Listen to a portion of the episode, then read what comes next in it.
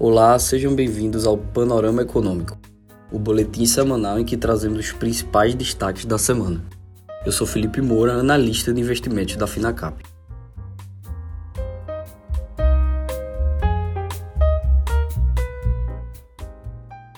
O Ibovespa segue demonstrando força mesmo em meio a um cenário de maior cautela nas bolsas internacionais, e com isso fechou a semana negociando próximo a 115 mil pontos. A semana foi marcada por um reforço da posição de cautela dos investidores em relação aos mercados internacionais. A atividade econômica nos Estados Unidos, Europa e Japão encolheu em agosto, segundo novas pesquisas, apontando para uma grande desaceleração do crescimento da economia mundial à medida que os preços mais altos enfraquecem a demanda do consumidor e a guerra na Ucrânia atrapalha as cadeias de abastecimento. O índice composto dos gerentes de compras PMI para a economia dos Estados Unidos, que mede atividade nos setores industrial e de serviços, foi de 45 pontos em agosto, número que em julho foi de 47,7. Isso representou o segundo mês consecutivo de queda, além de ser a menor leitura desde maio de 2020, no início da pandemia. Uma leitura abaixo de 50 pontos indica contração, uma leitura acima desse nível indica crescimento. A atividade econômica na Europa também caiu pelo segundo mês seguido, em meio a um aumento renovado dos preços da energia, por causa das incertezas quanto à disposição da Rússia de manter seu fornecimento, já reduzido de gás natural, antes da chegada do inverno no hemisfério norte. A cidade de Chongqing, na China, estendeu por tempo indeterminado o fechamento das fábricas locais em razão da seca que afeta o país e vem minando a capacidade de geração de energia elétrica. Diante da queda na produção de eletricidade, eletricidade em regiões chinesas vem priorizando o uso doméstico em detrimento ao uso industrial da energia. Chongqing é um importante centro industrial da China, fazendo com que o fechamento das fábricas locais represente um risco para as cadeias de suprimentos globais. No Brasil, a inflação segue dando sinais de arrefecimento. O Índice Nacional de Preços ao Consumidor Amplo 15, o IPCA 15, ficou em menos 0,73% em agosto, menor taxa da série histórica. A deflação veio após alta de 0,13% em julho, segundo o IBGE. No resultado acumulado em 12 meses, o IPCA 15 ficou em 9,60% em agosto, contra 11,39% até julho. É o menor resultado acumulado em 12 meses desde agosto de 2021. Agora, em relação às empresas. O Conselho Administrativo de Defesa Econômica, o CAD, vai retornar na próxima terça-feira o julgamento sobre a venda da refinaria da Petrobras em Manaus para o grupo Atem. Está em negociação um novo acordo com a empresa sobre algumas condicionantes à operação de acordo com fontes. O caso será julgado em uma sessão extraordinária. É o único item da pauta. A análise foi suspensa na última sessão, em 17 de agosto, por um pedido de vista apresentado pelo conselheiro Gustavo Augusto Freitas de Lima. Antes do pedido de vista, a relatora do caso, a conselheira Lenisa Prado, havia recomendado a aprovação do negócio. Ela anunciou, no entanto, que a Petrobras e a Atem haviam apresentado nos últimos dias uma nova proposta de acordo em controle de concentrações para mitigar os efeitos da transação sobre a concorrência no setor. A CEMIG assinou contratos com a CET Brasil Transmissão, subsidiária da chinesa State Grid, para implementar as usinas solares fotovoltaicas Boa Esperança e Jusante. O acordo está avaliado em 824 milhões de reais, dos quais 447 milhões são referentes a Boa Esperança e os outros 377 milhões a Jusante. O cronograma prevê a energização das usinas até setembro de 2023. Os dois ativos estão localizados em Minas Gerais, em terrenos de propriedade da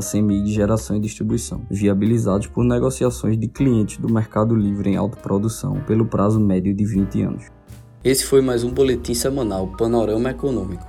Obrigado e até a próxima semana.